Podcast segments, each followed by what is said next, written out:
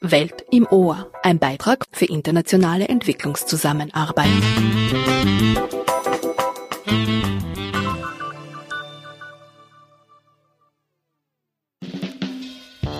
APIR ist ein Programm der österreichischen Entwicklungszusammenarbeit. Zehn Jahre disziplinübergreifend forschen, lehren und lernen für nachhaltige Entwicklung zwischen Österreich und Ländern im globalen Süden. Zu diesem Anlass gibt es bei Welt im Ohr eine Hörschau. Peer-Projektpartnerinnen teilen ihr Wissen über Grenzen und Kulturen hinweg. Was sind die brennenden Fragen unserer Zeit und wie hängen sie zusammen? In diesem Rahmen kooperieren Expertinnen und Wissenschaftlerinnen aus Nord und Süd. Angelehnt an die nachhaltigen Entwicklungsziele bündeln sie ihr Wissen für eine menschenwürdige und gerechte globale Entwicklung.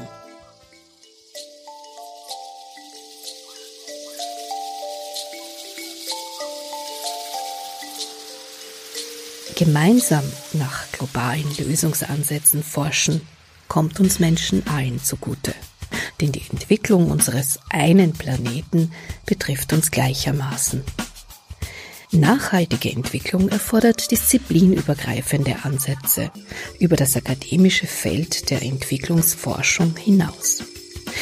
Es erfordert weiters ein ganzheitliches und kulturübergreifend vernetztes Denken diese Welt im Ohr Hörschau im Rahmen des zehnjährigen Jubiläums von EPIR widmet sich zentralen Aussagen über Wissen und Entwicklung mit Aufnahmen und Stimmen aus unserem großen Audioarchiv der vergangenen zehn Jahre.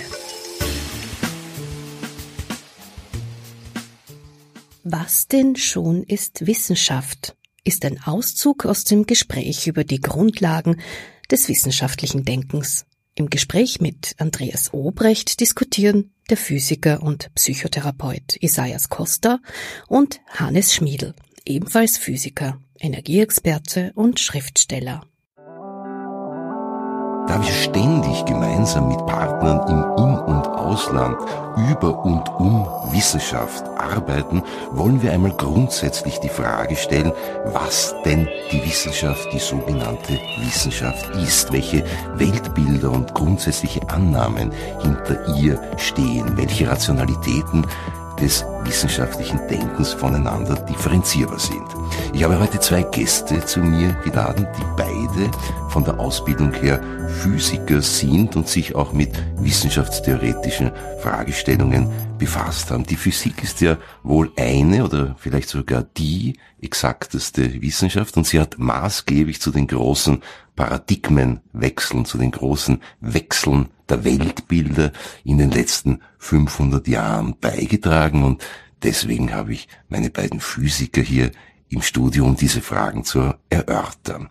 Der gebürtige Brasilianer Isaias Costa hat eine internationale Top-Karriere als vorerst Elementarteilchenphysiker und schließlich als Kosmologe, also als Erforscher des Weltalls, zugunsten einer Psychotherapieausbildung aufgegeben. Er leitet heute das Therapiezentrum Gersthof. Danke, dass du gekommen bist. Gerne, ich freue mich sehr über die Einladung.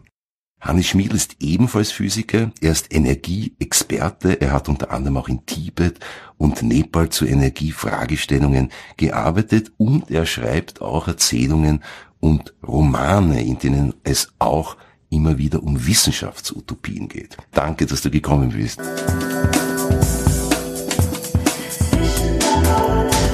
Welches Bild von Wissenschaft hattest du damals als aktiver Hardcore-Physiker, wenn ich das salopp sagen darf? Und welches Wissenschaftsbild hast du jetzt? Die Frage überhaupt über die Welt, die wissenschaftliche Frage, die abendländische Frage, was ist die Welt, in der wir sind? Und wie habe ich damals die Wissenschaft gesehen, wie sehe ich sie heute? Es hat sich kaum ein Unterschied gebildet. Natürlich bin ich heute älter und dadurch habe ich auch ein bisschen ein anderes Weltbild. Aber das Verständnis über die Wissenschaft hat sich kaum geändert. Und das ist für mich schon geändert die Umwelt, in der ich bin. Damals meine Kollegen Physiker, mit denen ich zu tun hatte und Physikerinnen, die haben alle ungefähr dasselbe Weltbild wie ich gehabt. Und ich bin heute sehr erstaunt darüber, wenn ich mit Kollegen aus anderen Gebieten spreche, dass sie ein Bild von der Wissenschaft haben, die überhaupt nicht mit meinem zusammenpassen. Und bin ich sehr froh, dass wir in dieser Sendung ein bisschen über die Bild der Wissenschaft und was ist das, was wir unter Wissenschaft verstehen, sprechen. Es gibt jetzt ein neuer Begriff für mich, ich glaube in der Wissenschaft nicht so neu, das heißt der wissenschaftliche Analphabetismus. Das ist so oft, dass die Leute keine Ahnung haben über die Grundhaltung der Wissenschaft. Es ist öfters, Und auch kein wissenschaftstheoretisches Interesse. Genau. Weder Interesse noch, was natürlich dazu kommt, Bildung. Ja, also die Schule leider und ich denke, mit diesem negativen Ergebnis von den PISA-Studien wird das auch sehr betont, dass wir in der Schule lernen, Information zu wiedergeben, aber nicht zu hinterfragen. Und die grundsätzliche wissenschaftliche Haltung wird sehr wenig in den Schulen unterrichtet oder beigebracht oder erlaubt. Die Leute haben wenig Erfahrung, selber Wissenschaftler zu sein. Ich darf noch etwas sagen. Eine sehr schöne Erinnerung, die ich hatte, war, wie ich 16 war, habe ich einen Mathematikprofessor, der sich nicht geschert hat über das Curriculum, über das Schulcurriculum, und er hat uns die euklidische Geometrie thematisiert gebracht als Thema. Er hat die wenigen Axiomen, die Euklides hat, in, äh, unterteilt in Unteraxiomen, damit es überhaupt machbar wird. Und wir haben in diesem Schuljahr die euklidische Geometrie abgeleitet. Und diese Aufregung, ich bin so wie der Euklides, ich kann die Basis von unserem Wissen selber erzeugen. Ja, ich muss nicht lesen im Buch, sondern ich kann es selber machen. Das hat mich wirklich sehr geprägt und den Enthusiasmus, den ich immer noch für dieses Art des Denkens, des Daseins habe, erst entflammt. Hannes, wie ist das mit dir? Du arbeitest ja noch wissenschaftlich und zwar im Energiebereich, in diversen Forschungsprojekten und so weiter. Aber wie eingangs erwähnt, du schreibst auch. Ist das Schreiben eine Gegenwelt zur wissenschaftlichen Arbeit? Glaube ich gar nicht so.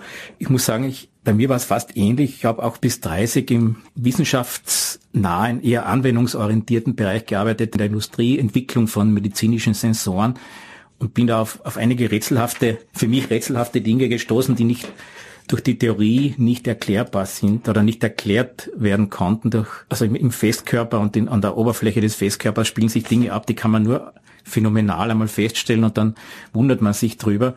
Und das war ungefähr die Zeit, wo damals das relativ berühmte Experiment von Fleischmann und Bons das erste Mal veröffentlicht worden ist, die angeblich gelungene kalte Kernfusion. Vielleicht da ein Wort dazu. Kernfusion ist der Vorgang, der im Innern der Sonne vor sich geht, allerdings bei ungefähr 10 Millionen Grad.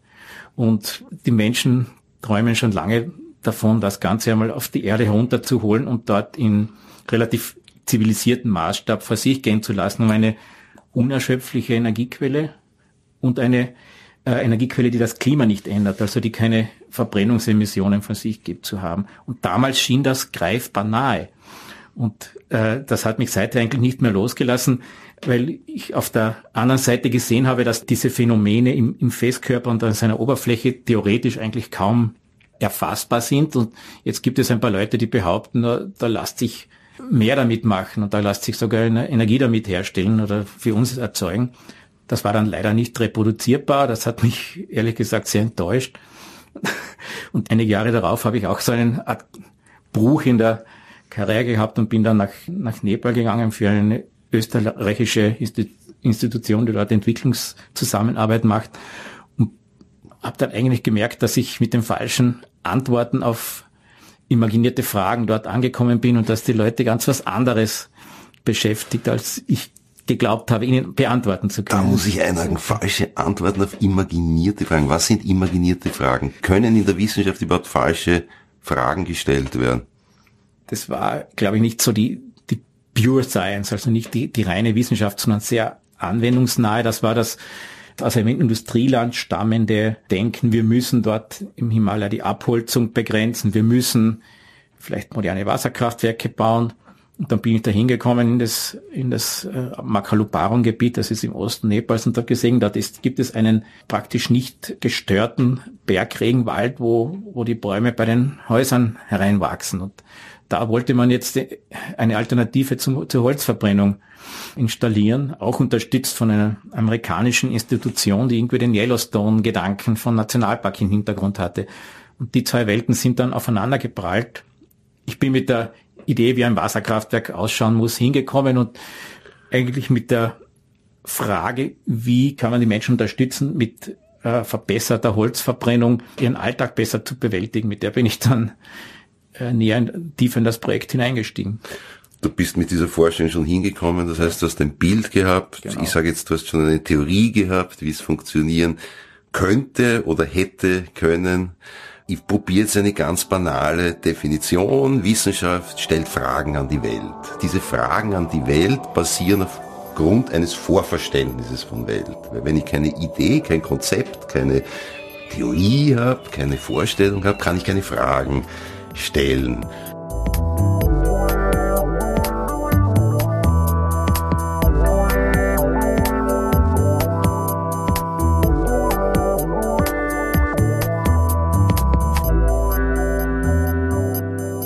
Vor diesem Hintergrund gibt es in der Wissenschaft nicht zulässige Fragen. Ja, es gibt sie und laut Gödel sind sie auch unvermeidbar. Er hat eben nachgewiesen, dass es keine vollständige Theorie gemacht werden kann, die keine unzulässige, unbeantwortbare Frage beinhält. Das heißt, jede Theorie hat mindestens eine Frage, mindestens eine Aussage, die nicht eindeutig beweisbar ist. Aber, und, aber die Frage ist, ist zulässig, sie kann noch nicht beantwortet werden. Ich würde sagen, keine, also sie ist schon zulässig, man muss nur sagen, leider, wir wissen es nicht. Nein, äh, diese unbeantworteten Fragen sind für mich noch stärker als das, weil sie beinhalten, die sind unentscheidbar. Also sie beinhalten einen Widerspruch und ich sehe als die Aufgabe der Wissenschaft, Wissensgebiete aufzubereiten, die widerspruchsfrei sind. Und das ist eben nicht möglich. Ja, das ist die, das ist, ich nenne das die Krise der Wissenschaft. Das ist die, die immerwährende Krise, die sie schon von Geburt an hatte, weil sie diesen Anspruch hatte, ein widerspruchsfreies Wissen zu erzeugen. Und das ist unmöglich. Stichwort widerspruchsfreies Wissen, da steckt dahinter, dass alles erklärbar gemacht werden muss. Genau. Damit ich etwaige Widersprüche durch die Erklärung genau. beseitige. Ist das ein rationaler Zugang, alles erklärbar machen zu wollen? Ja, ich würde sagen, also es gibt diesen Satz, der Galileo zugesprochen wird, alles messbar machen, äh, alles messen, was messbar ist, alles erklären, was erklärbar ist, und mit dem Zusatz, alles erklärbar machen, was nicht erklärbar ist. Und das hat die Wissenschaft bis zum Gödel sehr fest daran geglaubt, dass es möglich ist, Untergebiete des Wissens zu schaffen, die erklärbar sind.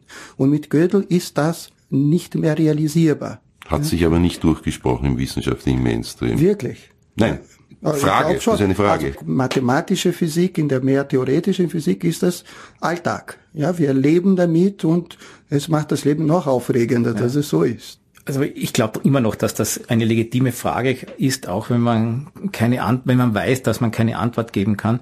Eine vielleicht illegitime Frage wäre eine, eine sinnlose Frage, zum Beispiel, wie viel Grad Celsius hat ein Zentimeter oder so. Ne? Das, das ist sinnlos, das, das braucht man nicht fragen. Aber wenn ich von einer Frage weiß, dass ich sie nicht beantworten kann, das ist ja, dann ist man in der Mathematik ja schon sehr weit, wenn man bis dorthin kommt und weiß, sie ist nicht, eine Frage ist nicht beantwortbar oder nicht entscheidbar. Ja, das gibt aber ganz simpel Sätze, die das sind. Wie ja, zum Beispiel, genau. dieser Satz ist genau. falsch. Das ist ganz simpel und das ist unentscheidbar. Mhm. Was ich schaffen kann mit der Wissenschaft, ist eine, eine äh, Aussage über die Konsistenz der Theorie. Ja, ich muss Theorien machen, eben die widerspruchsfrei sind, beziehungsweise die mit den Experimenten, die bis jetzt gemacht werden, so nahe wie möglich, so präzise wie möglich übereinstimmen. Das ist machbar. Ob jetzt dieses Zugang zur Wirklichkeit, zum Beispiel zu sagen, dass die Erde eine Kugel ist, ob das mit der Wirklichkeit mehr zu tun hat, als die Aussage, dass die Erde eine Scheibe ist, das steht der Wissenschaft nicht so zu entscheiden. Da kommen wir sicherlich noch zurück, aber jetzt könnte man sagen, auf deinem Beispiel, Hannes, äh, der, der, der, Mond schiebt sich ja nicht äh, vor die Sonne, weil sich das der Einstein ausgedacht hat. Na, das würde ich auch. Das, da bin ja. ich einverstanden. Also, ja, wenn, wenn ich dir so, so, stark ist der Einstein nicht. meine, in einem Hinduisten würde, einem gläubigen Hinduisten, da würde, würde sich auch nicht der Mond vorschieben, sondern ein Drache. Bei der Mondfinsternis zum Beispiel frisst ein, ein Drache oder was den, den Mond auf und, und gibt ihn dann wieder frei. Genau, und das ist ein ganz ein anderes Bild von ja, der Wirklichkeit. Ne? Aber zu. die Wissenschaft kann nicht entscheiden, welches von diesen zwei Bildern äh, richtig ist. Das steht ja nicht zu.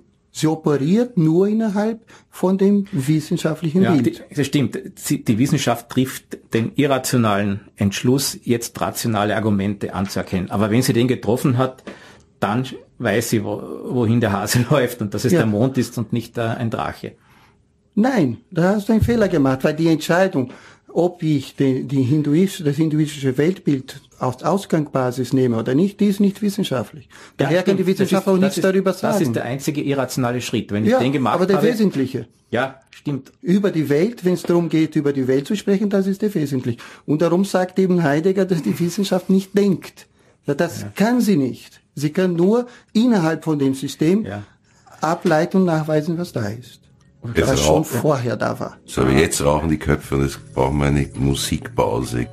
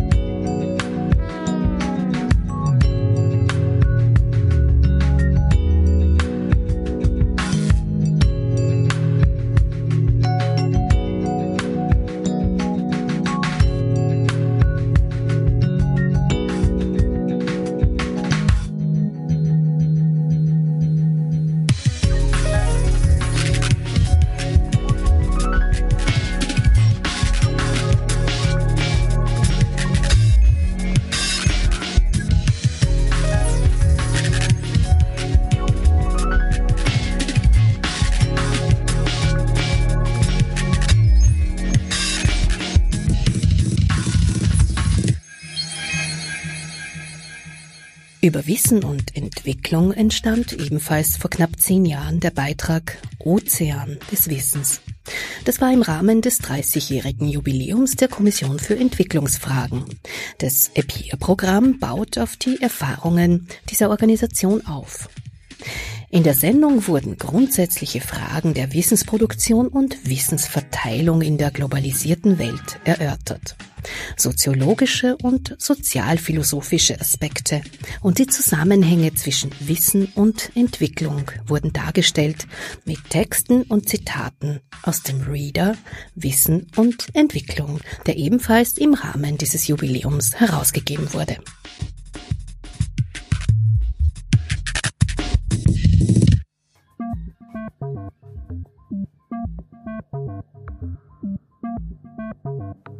Die Welt voller Zufall, so schien es mir, ist ein Produkt des neuzeitlichen Denkens. Denn die Welt ohne Zufall, aus der wir alle kommen, hat Erklärungen festgelegt, die wir heute, aufgrund einer veränderten Zeitwahrnehmung, einer Abstraktion des Denkens und einer Säkularisierung der existenziellen Fragen nicht mehr nachvollziehen können.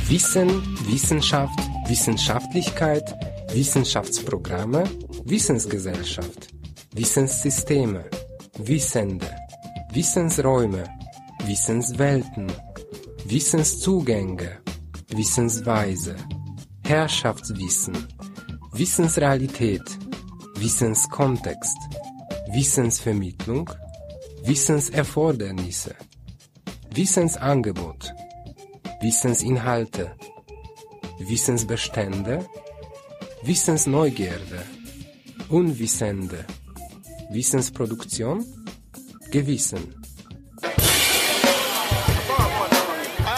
Aus Information wird dann Wissen, wenn deren Entstehungsbedingungen und Verwertungsabsichten analysiert werden bzw. bekannt sind und wenn das derart Erfahrene für Denken, Handeln und Orientierung relevant wird. In der Mobilitätsgesellschaft werden wir täglich mit einer Vielzahl von Informationen überhäuft, die vielleicht kurz unser Interesse zu wecken vermögen. Wissen im Sinne beschriebener Relevanz ist das noch lange nicht.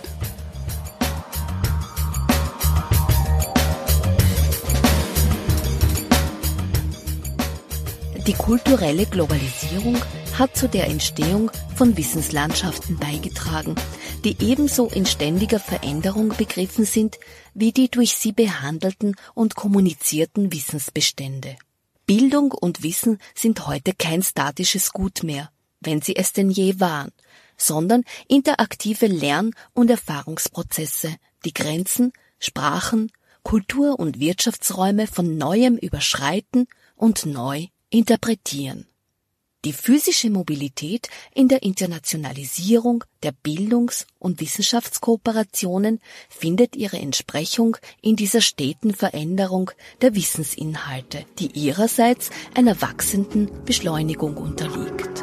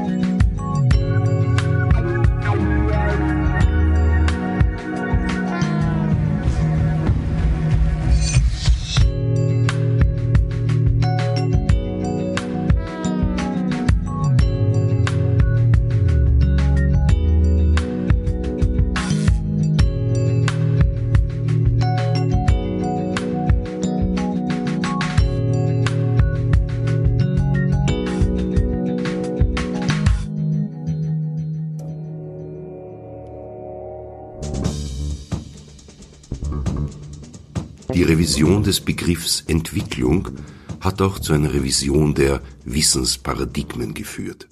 Es wird immer weniger um die Generierung einzelwissenschaftlicher oder disziplinärer Kenntnisse gehen, sondern vielmehr um die Organisation vorhandener Wissensbestände auf jene neuen, digital vernetzten Metaebenen, die ganzheitliche Problemlösungen ermöglichen. Es geht dabei auch im Kontext der Entwicklungsforschung um weit mehr als nur um Armutsbekämpfung, Sicherung der Grundbedürfnisse, um Konfliktprävention oder die Schaffung neuer Infrastrukturen, sondern um die Revision der Wissensarchitektur und der Wissensideale der Vergangenheit. Diese grundlegende Transformation des Wissensverständnisses kann eine systematische Lösung der Global Challenges ebenso befördern wie die Stärkung der Überlebensfähigkeit unseres Planeten als menschliches Habitat durch die Erforschung und Etablierung ressourcenschonender, nachhaltiger Systeme.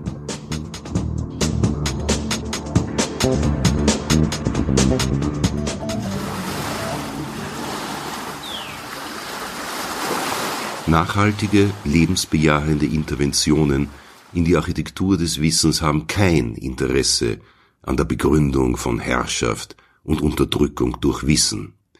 Hier wird Wissen eingesetzt, um Lebenssituationen nachhaltig zu verbessern und auch zu politischer Emanzipation beizutragen.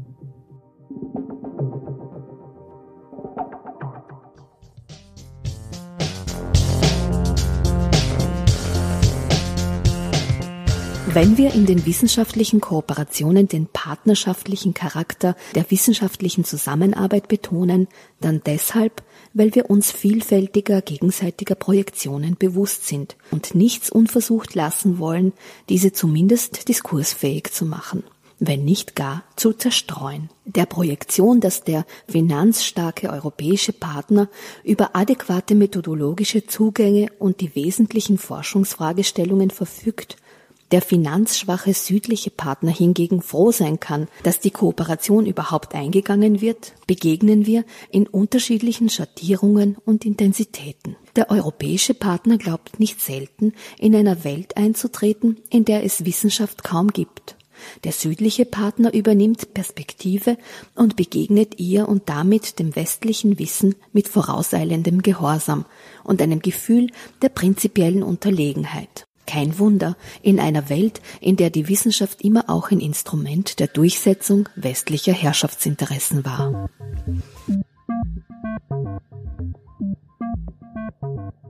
Als kontraproduktiv für effizientes Lobbying in Angelegenheiten der Entwicklungspolitik erweist sich auch die Tatsache, dass der Bereich der projektbezogenen Entwicklungszusammenarbeit wesentlich getragen durch engagierte NGOs, sich in Österreich bis dato nur teilweise von der karitativen Selbstinszenierung und Stigmatisierung zu lösen vermochte.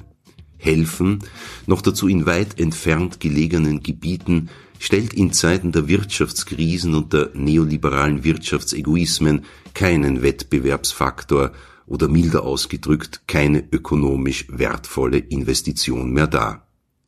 Abgesehen davon geht es in der Entwicklungspolitik schon lange nicht mehr um das Geben von Almosen, sondern um das gemeinsame Erarbeiten von insbesondere ökologischen und sozialen Lösungsansätzen für jene dringlichen Probleme, die in einer globalisierten Welt uns alle betreffen.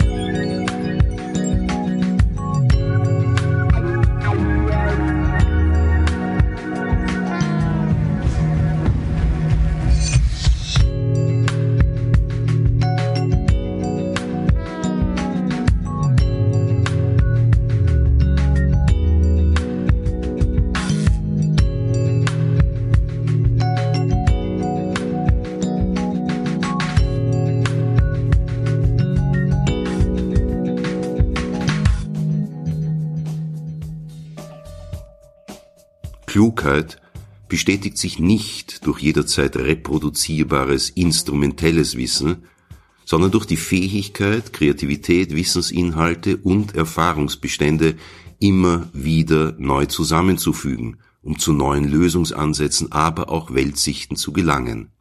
Klugheit weiß auch, dass die Bedeutung von Wissen stets von der sozialen Rolle jener abhängt, die Wissen vermitteln.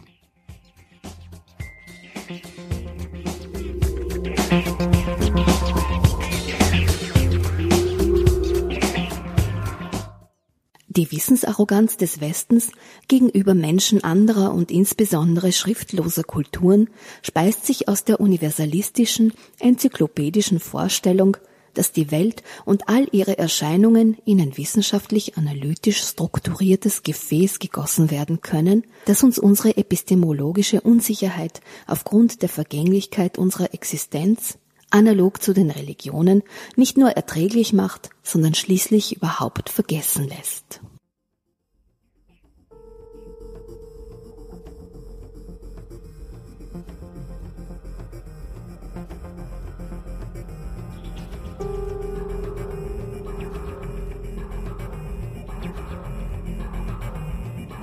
Wer die Genese der eigenen Kultur und Gesellschaft und damit die Basis der Wissensproduktion verstehen will, der sucht am besten Räume auf, die von der gewohnten Wirklichkeit möglichst weit entfernt liegen.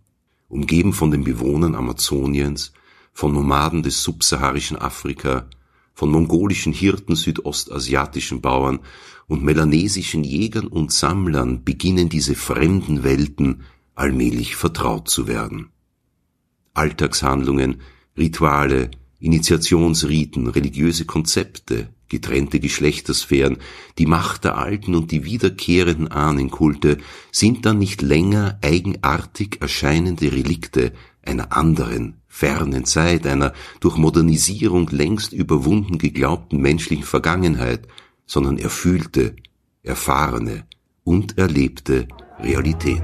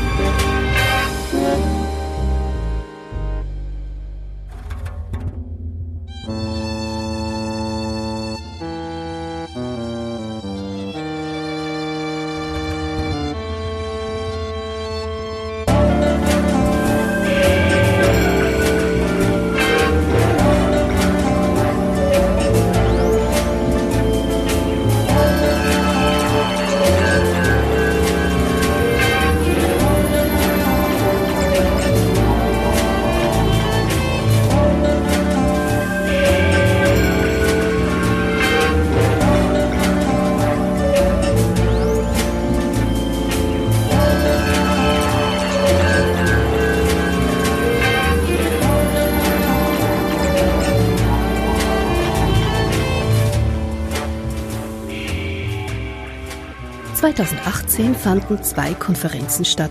In Wien im Rahmen der österreichischen EU-Ratspräsidentschaft mit dem Titel Wissenschaft im Wandel, veranstaltet von der Allianz nachhaltiger Universitäten in Kooperation mit der österreichischen Entwicklungsforschung für internationale Entwicklung, dem Runden Tisch Hochschulbildung Global, der österreichischen Fachhochschulkonferenz sowie der österreichischen Agentur für Internationalisierung und Bildung.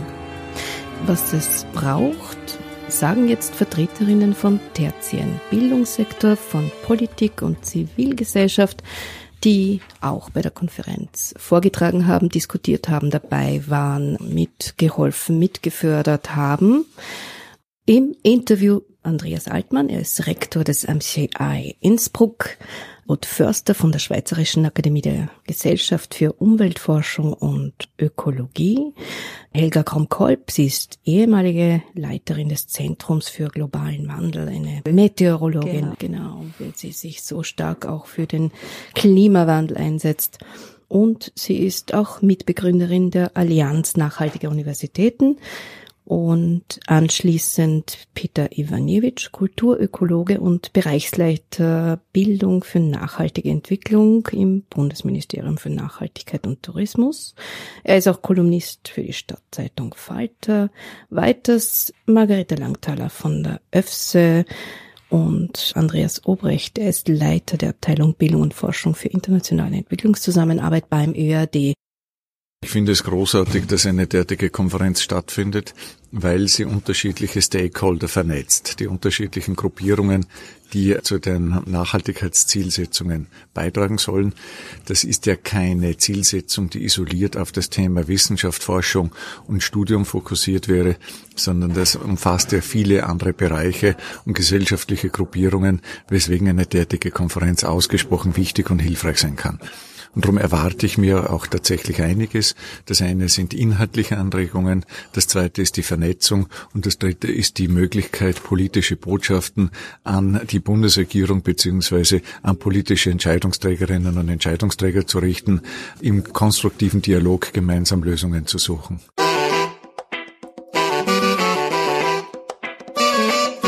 Jeder, der sich jetzt entwickelt hat und zum Erwachsenen geworden ist, hat transformatives Lernen durchlaufen, sonst wäre er jetzt nicht hier. Und das sind eigentlich so Phasen, wo man merkt, dass man den eigenen Lebensstil und die eigenen Auffassungen total in Frage stellt. Es kann durch eine Krise ausgelöst werden. Also es gehört zum Leben. Was jetzt neu ist oder was spezifisch ist, ist das nutzbar zu machen, auch jetzt für die Lehre und auch für die gesellschaftliche Transformation. Und da geht es darum zu gucken, was sind so Auslöser, die mich dazu bringen, meine äh, Lebensstile, meine Verhaltensmuster, mein Verständnis von der Welt in Frage zu stellen. Und man geht da meistens davon aus, dass das einerseits starke Irritationen sein müssten, also dass ich mit anderen Leuten, anderen Meinungen konfrontiert werde, die mich irgendwie dazu bringen, zu überlegen, was anders zu machen. Oder es sind wirklich persönliche Erfahrungen, die so einschneidend sind, dass man merkt, hey, so kann man nicht weitermachen. Ich habe eben ein Beispiel genannt, man hat gesagt, Klimawandel ist für mich nicht relevant und dann plötzlich ist man von einer Naturkatastrophe heimgesucht und muss sich überlegen, hey, was hat denn das jetzt damit zu tun? Hat das was mit Klimawandel zu tun? Muss ich da vielleicht mal über die Bücher gehen und muss ich mich da entsprechend anders eintunen und andere ähm, Beurteilungskriterien anwenden. Manche Menschen, die schaffen es, eine Veränderung hinzukriegen, wenn sie zum Beispiel Informationen bekommen, weil für sie das wichtig ist, rationales äh, Argumentieren und ihr Verhalten auf rationalen Argumenten auszurichten. Bei denen könnte es dann vielleicht ein bisschen weniger schmerzhaft sein. Aber grundsätzlich müssen Sie sich vorstellen, man stellt sich ja selbst total in Frage. Also das, an was man bis jetzt geglaubt hat, stimmt plötzlich nicht mehr. Und das hat schon immer mit einer Irritation und auch mit unangenehmen Fühlen zu tun. Das Erste, was man ja so macht, ist Widerstand leisten, zu sagen, hey, das ist jetzt nicht wahr.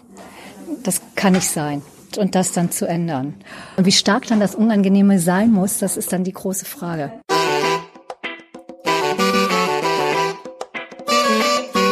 Die Allianz Nachhaltiger Universitäten hat diese Konferenz organisiert weil sie sieht, dass an den Universitäten zwar relativ viel passiert, aber es sind meistens kleine Gruppen und der Großteil der Universität arbeitet so weiter wie in den letzten 20, 30, 50, 100 Jahren. Und wir glauben, dass wir sehr rasch eine Transformation brauchen. Das zeigt uns die Entwicklung des Klimageschehens, das zeigt uns die soziale Frage. Das heißt, die Transformation ist etwas ganz Dringendes und dazu brauchen wir auch ein transformatives Lernen.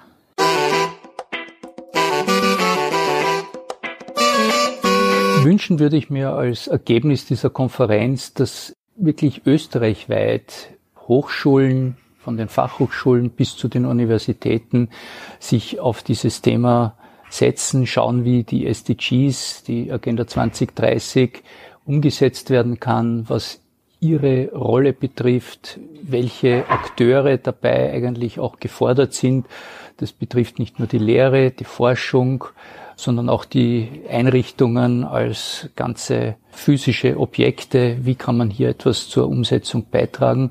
Und da denke ich mir, ist es eben wichtig, dass man sich verständigen kann.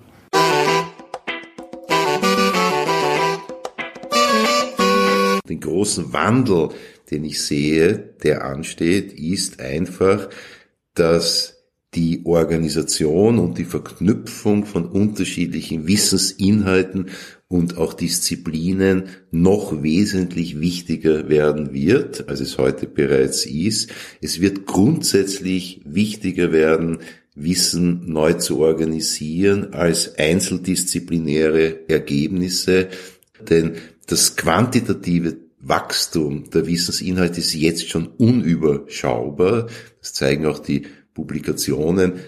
100.000 Akademiker, die alle schreiben und niemand liest mehr das, was geschrieben wird, weil das einfach nicht mehr quantitativ verkraftbar ist oder in einem Metapher ausgesprochen, wir sehen den Wald vor lauter Bäumen nicht mehr. Und es wird auch in der Wissenschaft und in den Wissenschaften wieder darum gehen, dass man den Wald sieht, nämlich die Wissenschaft selbst und deren Funktion für die Realisierung einer nachhaltigen, ökologischen, sozialen, kulturellen, auch politischen Lebensweise beizutragen. Die Begleitung der SDGs ist auch schon wieder durch die Wissenschaft gegeben. Und natürlich, wie du sagst, die große Frage ist, inwiefern dieser wissenschaftliche Anspruch von der Politik gefördert wird. Weil ich kann die SDGs als Regelwerk nehmen und auf einer nationalpolitischen Ebene vollkommen vernachlässigen. Und das ist natürlich die Gefahr in einer Zeit, wo nationalistische und isolationistische Politiken wieder mehr werden, teilweise salonfähig werden, dass dann solche Regierungen auf so transnationale Regelwerke auf gut Deutsch pfeifen. Es ist nicht Aufgabe der Wissenschaft, dass sie jetzt Politik im eigentlichen Sinne betreibt. Das kann sie auch nicht. Da wäre sie wirklich überfordert. Aber ich glaube, was wichtig ist zu sehen, ist, dass gerade im Bereich der SDGs die Wissenschaft permissiv und transparent bleiben muss. Das heißt, sie muss in einer Sprache sprechen, die verstanden wird. Sie muss in Öffentlichkeitsforen gehen, die eben weiter sind als jetzt der klassische Wissenschaftsbetrieb. So wie wir auch bei der Konferenz geredet haben. Öffnung zu NGOs, Öffnung zur Zivilgesellschaft, zu allen gesellschaftlichen Gruppen, hinweisen, hinweisen, reden, reden, Evidenz bringen, Fakten bringen, gute Beziehungen zu Medien haben, Wissenschaftskommunikation und so weiter. Also das ist alles wichtig. Sie muss sozusagen den Boden bereiten, dass die Informationen, die in den SDGs drinnen stecken, implizit, dass die verstanden werden und dass die angenommen werden.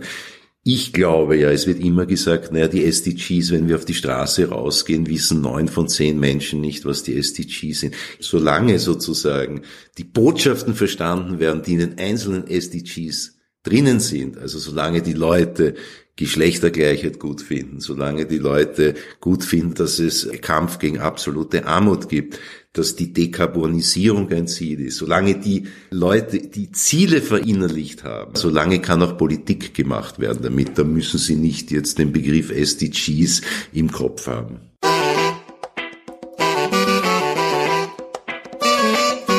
Es ist natürlich jetzt keine neue Diskussion, sondern ich würde mal meinen, eher auch eine, die es schon länger gibt oder immer wieder gibt, und zwar die Frage, ob Wissenschaft mehr oder weniger die reine Wissenschaft sein soll und äh, sich so quasi mit den Fragen der reinen Lehre und des reinen Erkenntnisgewinns beschäftigen soll oder ob eher Wissenschaft auch Verantwortung gegenüber Gesellschaft hat. Und vor dem Hintergrund eben wirklich globaler Herausforderungen wie Klimawandel, Armut, Ungleichheit, Kriege und so weiter, ist halt die Überlegung, dass Wissenschaft sehr wohl große gesellschaftliche Verantwortung hat, wieder mal erstarkt. Und ich würde mal meinen, ein relativ wichtiger Treiber dafür sind schon die SDGs und die Agenda 2030, aber durchaus nicht der einzige. In Europa oder zumindest in Österreich kann ich das, glaube ich, ein bisschen beurteilen, die stärksten Impulse schon von der Nachhaltigkeitsdiskussion kommen, also im Sinne von ökologischer Nachhaltigkeit die wahrscheinlich hier den Ruf nach einem Wandel in der Wissenschaft stärker beflügeln als andere Themen, wie zum Beispiel die Nord-Süd-Problematik oder Armut. Was äh, meine Motivation war, bei der Konferenz mitzuarbeiten oder überhaupt, worin ich so quasi ein wichtiges Thema und eine wichtige Herausforderung sehe, das ist äh, die Entwicklungsforschung. Jetzt einmal im weitesten Sinn gesprochen, in der Hochschullandschaft auf Österreich bezogen zu stärken. Und ich bin auch etwas besorgt. Mein Eindruck ist so quasi, dass hier es eine gewisse Dynamik gibt, die sich rund um die SDGs aufgebaut hat. An einigen Universitäten recht viel Initiative dazu auch stattfindet. Oder es ist natürlich immer relativ, aber es gibt Aktivitäten, es gibt Dynamiken. Und mir kommt aber vor, dass es hier eben vor allem um die ökologische Nachhaltigkeit geht und äh, Themen, die den globalen Süden betreffen, die Entwicklung betreffen, relativ in den Hintergrund treten. Und das halte ich für sehr schade, weil ja äh, die Agenda 2030 und die SDGs von nachhaltiger Entwicklung sprechen. Das ist die Fusion des UN-Entwicklungs- und Nachhaltigkeitsprogramms oder der großen internationalen Entwicklungs- und Nachhaltigkeitsinitiativen. Und die globalen Probleme sind auch jetzt jenseits der normativen Rahmengebung durch die UNO sicher nur mit einem globalen Blickwinkel lösbar. Also man kann hier gar nicht nur an einer Schraube drehen. Aber diese große Frage der Nord-Süd-Beziehungen, die wird eben hier nicht prioritär behandelt und sehe ich auch als unsere Aufgabe, diese Fragestellung einzubringen in die österreichische Diskussion und hier die Kräfte zu stärken, die in Österreich zu diesen Themen forschen.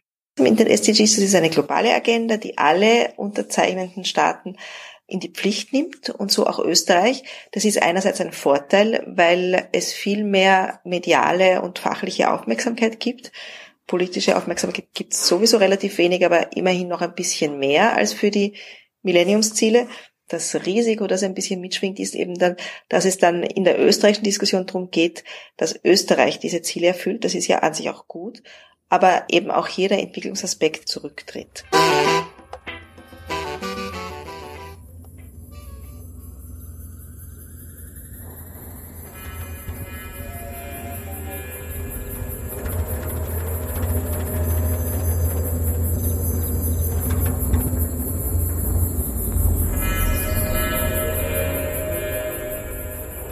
Zweite Konferenz, die in diesem Jahr stattfand, war eine internationale in Salzburg.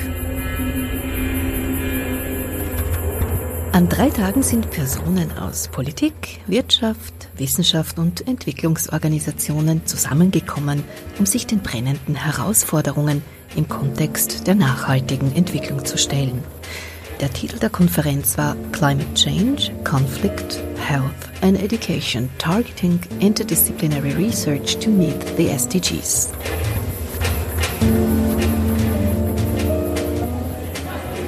Andrew Thompson leitet den United Kingdom Research and Innovation Fonds, eine wissenschaftliche Einrichtung der britischen Entwicklungszusammenarbeit für internationale Entwicklung. Diese Einrichtung wurde 2015 gegründet und widmet sich mit der Finanzierung unterschiedlicher Projekte den globalen Herausforderungen wie beispielsweise weltweite Armut.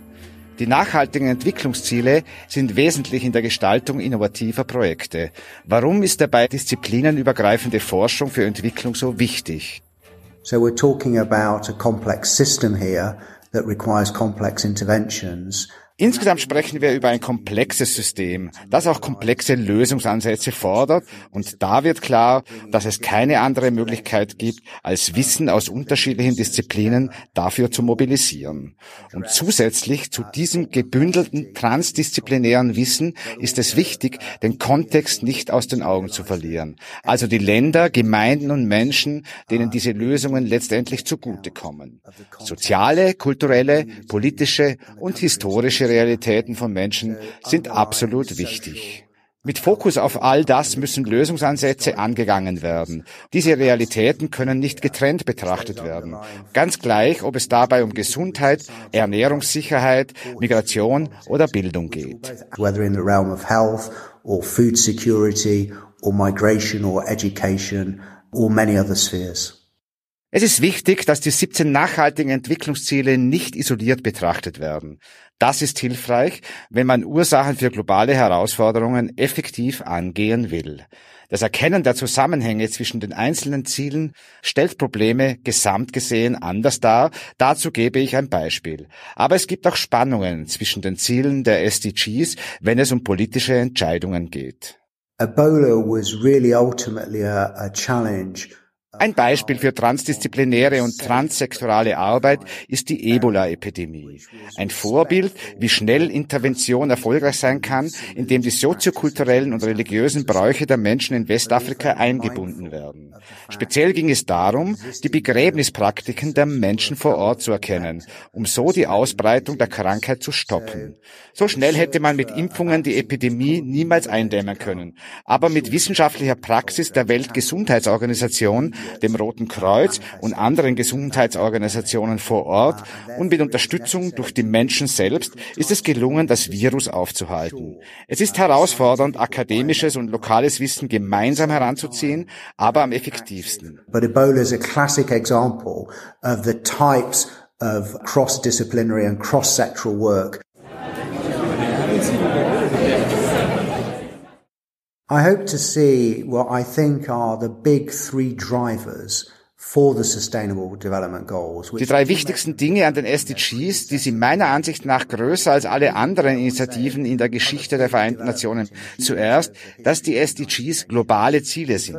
Das heißt, sie betreffen die Herausforderungen des 21. Jahrhunderts, sowohl für die industrialisierten als auch die sogenannten Entwicklungsländer gleichermaßen. Kein reiches Land der Welt ist so reich, dass es nicht auch etwas lernen kann. Und kein armes Land ist so arm, dass es nicht auch Wissen hat und anderen etwas lernen könnte. Zweitens ist die Sprache, die damit einhergeht. Für die SDGs lautet das Motto, niemanden zurücklassen. Und das ist schon ein wesentlicher Leitsatz, denn das bedeutet, die Ungleichheiten zwischen und innerhalb der Gesellschaften zu beenden. Weiters geht es um einen kaum sichtbaren und fehlenden Fortschritt in den Ländern, die von den langjährigen Konflikten betroffen sind. Hier geht es darum, die größte Armut zu lindern. Im Rahmen der Entwicklungsziele müssen wir uns mit Konflikten auseinandersetzen. Auch der Klimawandel ist eine der wesentlichen Herausforderungen für die Armutsreduktion weltweit. Aber das Allerwichtigste für die internationale Staatengemeinschaft ist es, meiner Meinung nach, zu verstehen, dass Entwicklung nicht nur Entwicklung ist, sondern Entwicklung ist Friedensförderung. Entwicklung ist Sicherheit und Menschenrechte und Entwicklung sind menschliche Anliegen. Und wenn die SDGs all das zusammenbringen, dann wird das etwas sein, was wir noch nie zuvor hatten. Wissenschaftskooperationen können globale Lösungen anbieten. Die egalitäre und respektvolle Zusammenarbeit zwischen dem globalen Norden und dem globalen Süden in Wissenschaft und Forschung zusammen mit Politikerinnen und Praktikerinnen in der Entwicklungszusammenarbeit. Das Ziel ist es, multidisziplinäres Wissen zu bündeln und über die SDGs hinaus diese komplexen Zusammenhänge zu verstehen und danach zu handeln. And beginning to think through the complexities of those relationships between the SDGs and, and how they sort of affect, react and ricochet off each other. Knowledge brokers is a concept and knowledge brokers are those experts that were improving to working together. Das Salzburg-Seminar auf Schloss Leopoldskron wurde nach dem Zweiten Weltkrieg von drei Harvard-Studenten als intellektueller Marshallplan ins Leben gerufen. Einer von ihnen war der Soziologe Clemens Heller, geboren in Wien und vor den Nazis nach Amerika geflüchtet. Als Zentrum für intellektuellen Austausch war und ist das Salzburg-Seminar auf Schloss Leopoldskron bis heute auch ein interkultureller Ort für Menschen aus unterschiedlichen Disziplinen. Die Vorträge und Diskussionen sollen Völkerverständigung und Toleranz fördern.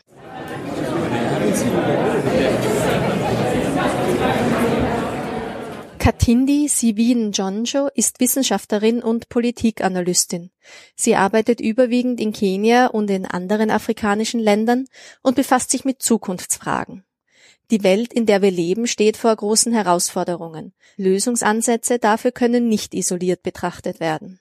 Alles hängt zusammen und daher ist es nur logisch, dass ganzheitliche Herangehensweisen an Probleme zu globalen Fragen holistisch betrachtet werden müssen. Welche Lösungen bietet die Implementierung der nachhaltigen Entwicklungsziele für globale Herausforderungen, im Speziellen für junge Menschen? So I think number one, a lot we can learn from the first set of MDGs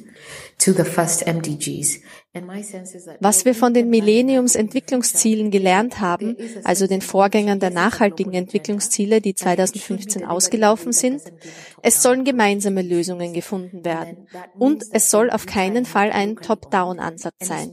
Lösungen sollen demnach nicht von oben herab diktiert und implementiert werden, sondern im Falle der jungen Generationen müssen die Probleme gemeinsam mit ihnen erarbeitet werden. Das bedeutet, junge Menschen müssen in diese Prozesse eingebunden werden. Anders geht es nicht. Die andere Sache ist, dass jedes Land Visionen hat. Zum Beispiel die Afrikanische Union mit der Agenda 2063. Sie ist ein Aktionsplan für die Zukunft Afrikas mit dem Ziel, gemeinsam ein wohlhabendes und vereintes Afrika aufzubauen. Mit den nachhaltigen Entwicklungszielen sollte es so etwas wie ein Amalgam aller Ziele werden. Denn wir alle wollen dasselbe. Ich möchte das Beispiel Armut nennen. Also. Aus einer Zukunftsperspektive ist es wichtig, aus unterschiedlichen Blickwinkeln zu agieren. Was vielleicht heute als wichtige Entscheidung getroffen wird, ist für die Zukunft dann doch nicht die richtige, aufgrund der Veränderungen, die passieren. Armut wird als Mangel von etwas definiert. Aber in Bezug auf Nachhaltigkeit geht es nicht darum, Armut zu eliminieren, sondern das Ziel ist es, dass alle ausreichend zum Leben haben. Dann bringen wir die Menschen zusammen, die viel haben und jene, die nichts haben, und wir treffen uns in der Mitte. Und die größte Herausforderung dabei ist, ich spreche hier von Afrika, der politische Wille und die Ehrlichkeit, diese Ziele gemeinsam umzusetzen. Wissenschaft und Politik sollten dabei strategisch und vorausschauend agieren. And so to that table, I bring in the whole issue of just thinking a bit more strategically, thinking a bit more about the complexity of the future, but bringing that back to informed policy.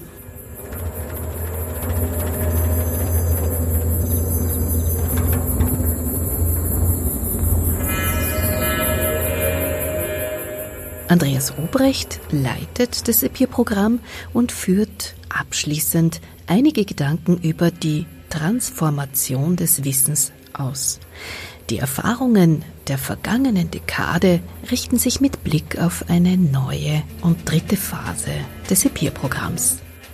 Was bringen Wissen und Erkenntnis für unser Zusammenleben auf dieser Welt, auf diesem blauen Planeten, der so verletzbar und uns vielleicht gerade deshalb vertrauter geworden ist.